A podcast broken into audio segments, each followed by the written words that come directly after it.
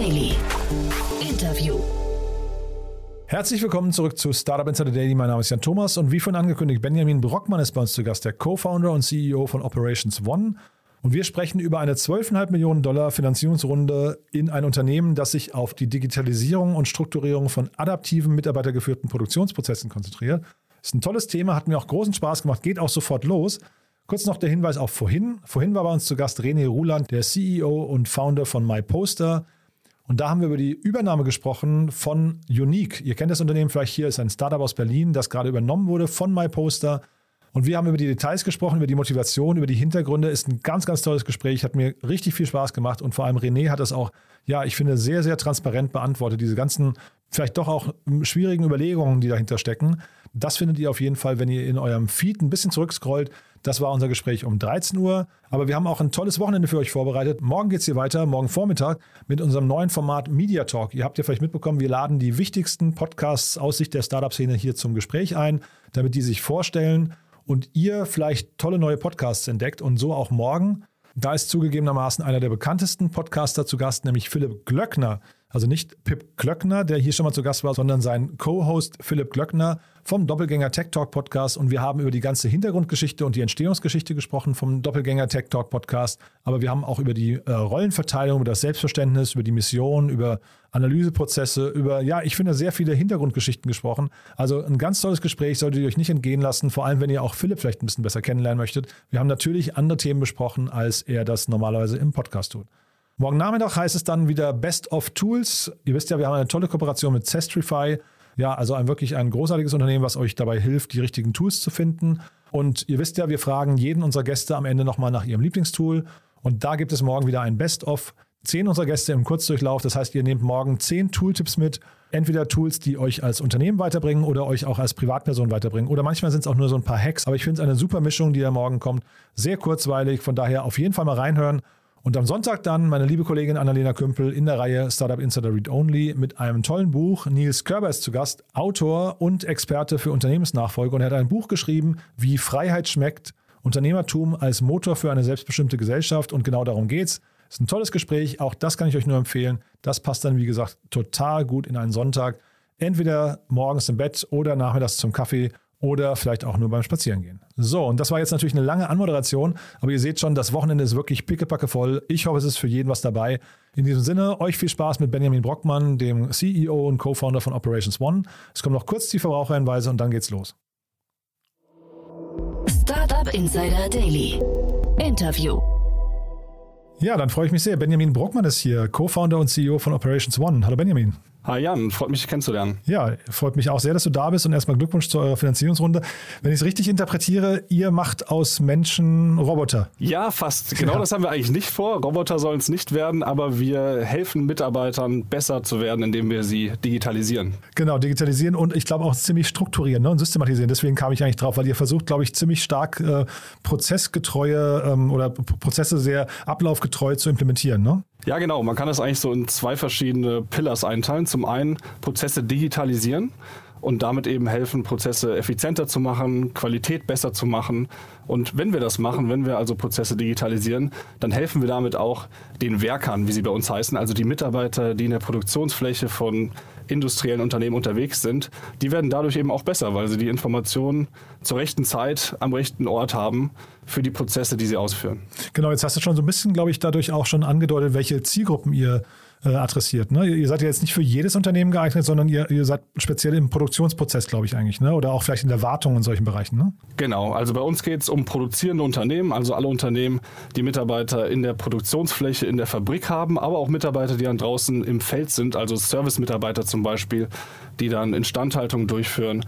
Darauf fokussieren wir uns. Das Ganze nennt man Operations von produzierenden Unternehmen. Und da gehen wir mit einer All-in-One-Plattform rein. Mhm. Jetzt habt ihr 12,5 Millionen Dollar äh, eingesammelt. Glückwunsch, wie gesagt. Ähm, Open Ocean, die kenne ich gar nicht. Ähm, wie kamen die denn zu euch oder wie kamt ihr zu denen? Ja, so ein bisschen Geheimtipp, Boutique ähm, VC. Die haben wir im Rahmen der, sage ich mal, Vorarbeit zur Finanzierungsrunde gefunden. Da hat man dann so seine Listen und spricht mit verschiedenen VCs aus verschiedenen Richtungen.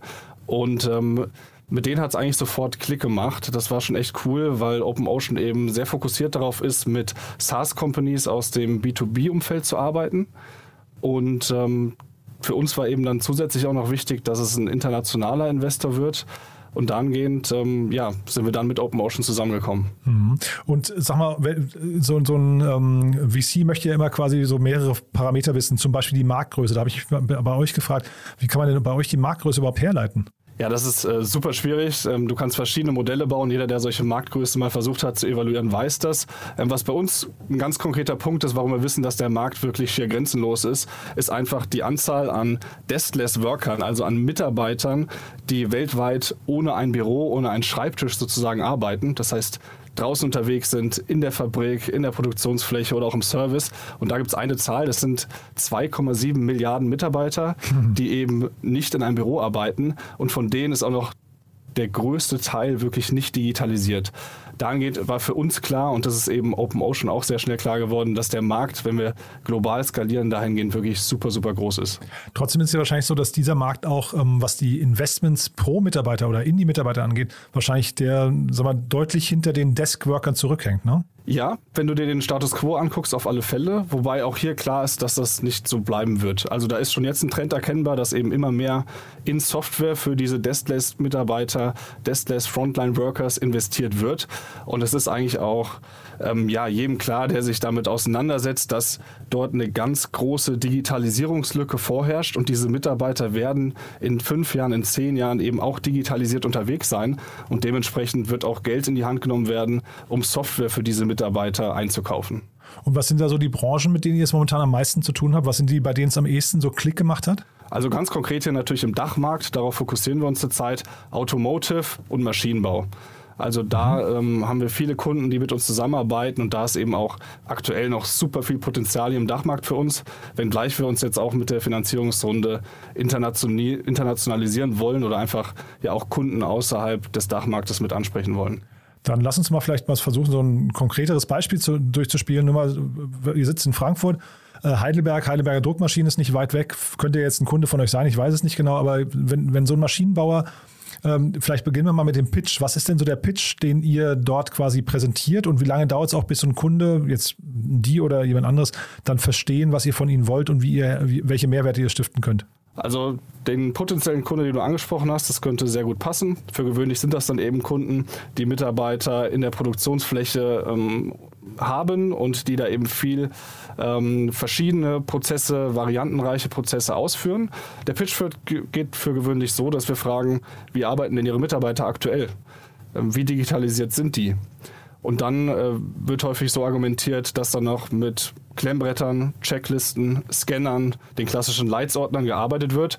Und dann hast du eigentlich schon mal einen Punkt abgeholt. Ja? Dann weißt du, das ist nicht die Arbeitsweise von morgen. Hier kannst du eigentlich den ganzen Prozess einmal durchdigitalisieren, ähm, Medienbrüche oder überhaupt Brüche in der Prozesskette dadurch eben wegnehmen, dass das Ganze auf einer Plattform stattfindet. Wenn du dann einen Schritt weiter gehst, dann kommst du natürlich in so Punkte rein, wo es wirklich um Prozesse ähm, geht, die du effizienter machen willst, weil du mit dem Wissen, was auf unserer Plattform ähm, quasi erarbeitet wird, die ganzen Daten werden da generiert. Ähm, mit diesem Wissen, mit diesen Daten kannst du dann Prozesse optimieren, du kannst Qualität in Prozessen steigern. Das sind dann eigentlich so die nachgelagerten Punkte, die dann äh, Stück für Stück rausgearbeitet werden. Aber das heißt jetzt mal deine erste Frage, wie digitalisiert sind Sie? Man muss den Leuten jetzt nicht mehr erklären, was die Vorteile von Digitalisierung sind. Genau, das ist glücklicherweise nicht mehr der Fall. Also gerade auch nochmal durch Corona hat das einen Riesensprung genommen, wo mittlerweile den Unternehmen klar ist, die müssen aus dem Papierwust raus. Mhm. Ähm, es ist nicht mehr digitalisiert, wenn man ein PDF nimmt und das auf ein iPad wirft, dann ist das zwar nicht ähm, ausgedruckt, aber du hast trotzdem noch sowas wie ein totes Dokument eigentlich auf einem mhm. iPad. Also selbst dieser nächste Schritt, der eigentlich nach dem gedruckten Papier kommt, ist auch noch nicht wirklich ein stringent end-to-end designter digitaler Prozess. Und das ist den Unternehmen mittlerweile klar und sie wollen auch in diese Richtung gehen. Mhm. Und dann trotzdem mal diese effizienten Prozesse, die ihr jetzt bringt, dann lass uns mal bei Heidelberger Druckmaschinen bleiben. Jetzt gibt es da vielleicht jemanden, der in der, weiß nicht, Druckmaschinenwartung ähm, äh, zuständig ist. Ich habe bei euch auf der Webseite gesehen, ihr habt so, so ein, äh, ein oder mehrere Videos, ähm, wo man zum Beispiel sieht, ihr habt relativ äh, konkrete Ablaufpläne, die dann so jemand quasi vorgegeben bekommt. Deswegen hatte ich auch vorhin gesagt, äh, Roboter. Ne? Also man hat so quasi eine sehr klare Systematik, wie man dann vorzugehen hat. Das ist der Weg, den ihr dann geht, dass man im Prinzip das Wissen, was im Unternehmen ja, ich weiß nicht, insgesamt vorhanden ist, aber vielleicht immer nur so fragmentiert, dass man das bündelt und eben auch in klare Abläufe bringt, ne? Genau, darum geht es. Also alle Prozesse, die so operativ ausgeführt werden, im Real Life sozusagen, dass die auch einen digitalen Zwillingsprozess bei uns auf der Plattform haben. Was aber bei uns eben der Unterschied ist zum Roboter, den du angesprochen hast, es geht nicht darum, einen Prozess aufzusetzen, der dann eins zu eins von den Mitarbeitern die nächsten 50 Jahre wie ein Roboter abgearbeitet werden soll. Mhm. Genau das funktioniert ja heutzutage nicht mehr. Du hast es mit sehr variantenreichen Produktionen zu tun. Du hast es mit Produktionen zu tun, wo Dinge dazwischen kommen, wo eine Maschine kaputt geht. Das heißt, der Prozess gewinnt, der flexibel ist der sich anpasst. Und da setzt auch unser, unsere, unser Approach an, dass unsere Prozesse auf der Plattform flexibel sind. Du kannst damit ähm, Prozessbäumen sozusagen, wenn dann Abfragen machen. Du kannst Maschinenwissen, Sensordaten mit einbeziehen, sodass du zum Schluss einen flexiblen digitalen Prozess hast, der eben genauso flexibel sein soll wie der, der in der Realität stattfindet. Mhm. Heißt aber auch, dass eure Software sehr leicht zugänglich sein muss, ne? Weil wahrscheinlich müssten ja, also ne, ich vermute mal, jedes Unternehmen ist anders und das kennzeichnet sich ja insbesondere an den Prozessen. Wenn die alle abgebildet werden können sollen, muss ja, äh, sag mal, diese Variant, dieses Variantenreichtum, was ihr dann anbietet, muss ja trotzdem irgendwie handelbar sein, ne? Ja, du hast völlig recht. Da sprichst du auch eine unserer USPs an. Also was haben wir von Anfang an wirklich ähm, im Fokus gehabt, als wir die Software designt haben? Das ist eine einfache Benutzeroberfläche. Es bringt nichts, ein zweites SAP zu bauen. Das SAP ist super, das hat seine Stärken. Aber da wird eben operativ, gerade mit den Mitarbeitern, mit denen wir dann quasi mit unserer Software ähm, interagieren, äh, wird nicht gearbeitet, weil es viel zu komplex ist. Du brauchst da Schulung zu, du verstehst nicht genau, wie du die Prozesse öffnen kannst, wie du die ausführst. Das heißt, wir verbinden eigentlich diese beiden Welten, ja. Unter der Haube bei uns ist unser System angebunden an ein ERP wie ein SAP, Oracle und Co. Also diese komplexen Prozesslandschaften sind verbunden mit unserer Plattform, aber das, was der Mitarbeiter zum Schluss auf dem Tablet, auf dem Smartphone sieht, das ist ganz einfach zu bedienen. Und da liegt dann auch wirklich der große Mehrwert für die Unternehmen drin. Mhm. Und jetzt trotzdem nochmal, kriegt man diesen Mehrwert in seinem Pitch gut untergebracht dann? Also jetzt, du, ihr winkt mit quasi digitalisierten oder effizienteren Prozessen, digitalen Zwillingsprozessen hast du es genannt. Ähm, kriegt man das gut kommuniziert und kriegt man auch den Mehrwert vor allem, weil ich meine, hinterher habt ihr es ja mit quasi jemandem zu tun, der dann irgendwie auch mit, Spitz, mit spitzer Feder rechnen muss. Ne? Ähm, wie, wie einfach oder schwer ist sowas noch? Ähm, mittlerweile haben wir schon in den letzten Jahren tolle Kunden mit an Bord gebracht. Das heißt, du hast eben auch Case Studies, die du vorzeigen kannst, wo du auch wirklich schwarz auf weiß zeigen kannst, dass ein Mehrwert auch auf der Business-Seite entsteht.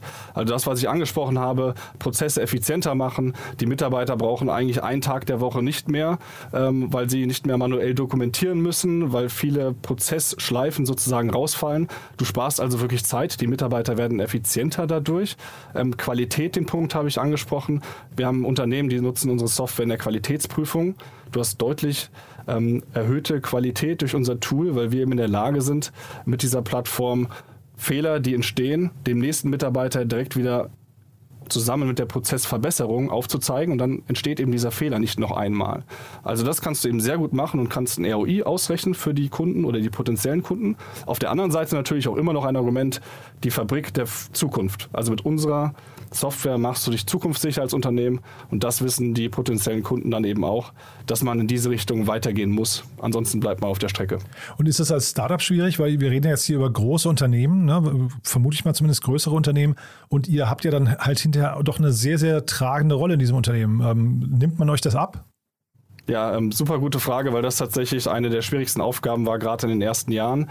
Ähm, du hast eine SaaS-Lösung, die kommt auch noch aus der Cloud und dann hast du eigentlich so die sensibelsten Daten, die es für ein Unternehmen gibt. Mhm. Dann bei einem Startup in der Cloud gelagert. Ja, es geht ja um produktionsrelevante Prozesse. Wenn du ein produzierendes Unternehmen hast, dann ist das super sensibel. Da hat uns auf jeden Fall unser Background geholfen. Wir sind an dem Fraunhofer Institut und der TU München gestartet. Ähm, das heißt, wir haben einen sehr soliden Background, haben von vornherein gewusst, welche ähm, Schwierigkeiten es geben wird, als Startup in der Cloud zu starten und konnten da dann auch aktiv gegengehen. Das heißt, wenn ein potenzieller Kunde kommt, dann gibt es von uns White Paper, dann gibt es eine Erklärung, wie die Softwarearchitektur funktioniert, um all diese Risiken zu minimieren, diese potenziellen Risiken für den Kunden und dann versteht er, was wir mit den Daten machen. Mhm. Und dann erzähl mal ein bisschen, wo jetzt die Reise hingeht. Jetzt habt ihr die, die Finanzierungsrunde im Rücken, habt, die, habt das Konto voll. Das heißt, die Sorgen quasi sind erstmal vom Tisch. Jetzt könnt ihr euch frei entfalten. Wo geht jetzt die Reise hin? Ja, für uns ist ganz klar, wir wollen ein globaler Software-Player werden. Also mhm. du kannst mit dem Fundament, was wir gebaut haben, mit dem Markt, haben wir am Anfang drüber gesprochen, wirklich globalen Impact haben und das ist auch unsere Mission. Empower every worker around the world. Das heißt, wir wollen global skalieren. Da wollen wir jetzt die nächsten Schritte gehen. Das heißt, im nächsten Jahr ist für uns zum einen wichtig, international mehr Kunden dazu zu gewinnen, außerhalb Dach dort also vom Kundenportfolio stärker zu werden, zum anderen auch die Company einfach wachsen zu lassen. Wir haben ganz viel Bedarf bei uns in den Teams, neue Mitarbeiter an Bord zu bekommen. Wir sind jetzt ähm, knapp 50 Mitarbeiter, wollen die Teams verdoppeln bis zum Ende des Jahres. Ähm, das steht für uns als Company an. Dann gibt es auch noch so ein paar coole Sachen zwischendrin. Wir wollen Mitte des Jahres in ein ganz modernes neues Büro hier am Main umziehen um das einfach auch immer attraktiver zu machen für neue Talente und die dann mit an Bord zu holen. Genau, jetzt sagst du schon Main, ne? Frankfurt am Main. Ähm, ihr kommt aber eigentlich aus München. Ne? Jetzt, wie, wie ist denn der Sprung gekommen? Ja, wir kommen ursprünglich aus München, hatten dann aber in Augsburg die Company gestartet, ja, dort gesehen, mit dem ja, Fraunhofer zusammen. Ja. Mhm. Und dann haben wir ab einem gewissen Punkt eben gesehen, Augsburg, ähm, das wird talentemäßig schwierig. Da gibt es natürlich Echt? super qualifizierte Mitarbeiter, aber ähm, nicht in der Anzahl. Die meisten sind dann in München unterwegs und die nach Augsburg zu bekommen, ist nicht ganz so einfach.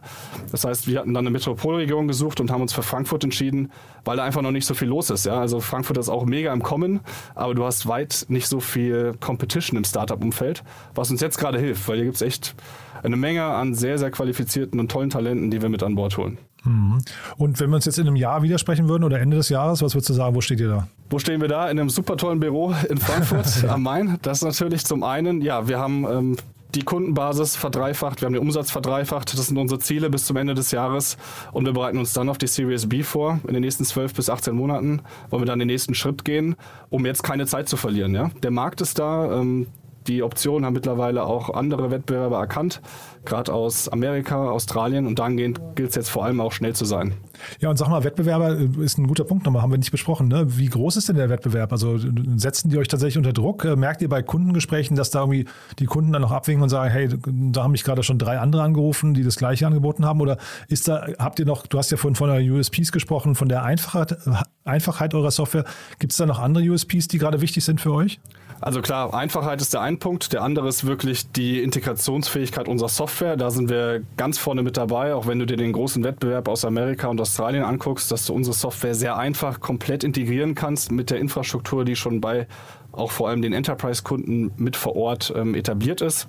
Wir binden uns an den SAP an und können direkt mit diesen Daten arbeiten. Und ähm, da stehen wir sehr gut da, auch weil wir einfach eine sehr technologische USP haben, was für mich immer wichtig war. Ähm, wenn du dir den Wettbewerb anguckst, ist es so, dass du vor allem in Amerika und Australien gerade ein, zwei große Player hast, die auch nach Europa kommen. Das heißt, es gibt Wettbewerb, was für uns natürlich gut ist. Ähm, dann geht das Wettbewerb super. Wir haben hier das Glück, dass du eigentlich im Dachmarkt gerade noch nicht mit SaaS Cloud Competitors ähm, pitcht, sondern gegen wen wir pitchen, sind tatsächlich noch Systemhäuser. Das sind so alte Bekannte, die dann für die Kunden auch schon in den letzten 20 Jahren Software gebaut haben und wir dann dahingehend eigentlich auch immer mit einer neuen Technologie pitchen. Und jetzt jetzt eben gerade in den letzten zwei Jahren immer mehr gewonnen haben, was uns natürlich freut. Aber es wird nicht lange dauern, bis auch die großen Wettbewerber aus Amerika und Australien hier in Europa aufschlagen. Und da wollen wir eben ganz vorne mit dabei sein. Und da ist doch wahrscheinlich trotzdem dieses Thema europäische Cloud und DSGVO und so weiter trotzdem ein Punkt für euch, ne? Auf jeden Fall. Das spielt uns in die Karten und diesen Vorteil wollen wir eben auch ausspielen. Ja? Wenn du sagst, du hast eine Cloud-Software für produzierende Unternehmen und kommst hier aus dem Herzen Europas äh, mit der DSGVO im Rücken sozusagen, weißt da, worum es geht, dann hilft das auf jeden Fall. Und gerade dieser Vorteil, ähm, den gilt es jetzt eben auch ähm, weiter beizubehalten und umzusetzen. Startup Insider Daily. One more thing. Präsentiert von Sestrify. Zeit- und kostensparendes Management eurer SaaS-Tools. Nee, habe ich, hab ich gerade gedacht, der, der, hat irgendwie jetzt nicht reingepasst. Ne? Deswegen, du hast vom Team ja von, von dir aus sehr viel erzählt, das würde ich dann eben rauslassen alles. Genau, dann ähm, pass auf, dann kommt jetzt, also denkt ihr jetzt einfach einen Jingle und dann geht's weiter. Spannend, Benjamin. Also äh, finde ich, find ich toll, was ihr da macht. Äh, wir haben zum Schluss ja noch immer eine Frage zu dem Lieblingstool unserer Gäste. Wir haben eine Kooperation mit Zestrify und dementsprechend, ja, ich bin gespannt, was du mitgebracht hast. Was sind denn die Tools, die bei euch so äh, im Fokus stehen?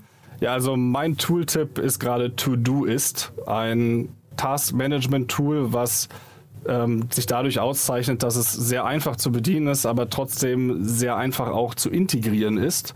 Ähm, ich habe wirklich jetzt die letzten Monate ausgiebig verschiedene Tools getestet, um einfach meine Tasks zu managen. Das sind meistens Tasks, die irgendwie aus E-Mails entstehen. Manchmal hast du aber auch kleine Projekte, die natürlich dann über Wochen gehen, wo du deine Tasks zuordnen möchtest. Hab da viel ausprobiert, gibt ja wirklich in dem Umfeld einiges an Software, aber ich bin wieder back to roots sozusagen zu To-Do-Ist gegangen und bin damit sehr happy. Mhm. Und das nutzt du für private und Business-Themen? Nur für Business-Themen. Ach ja, spannend.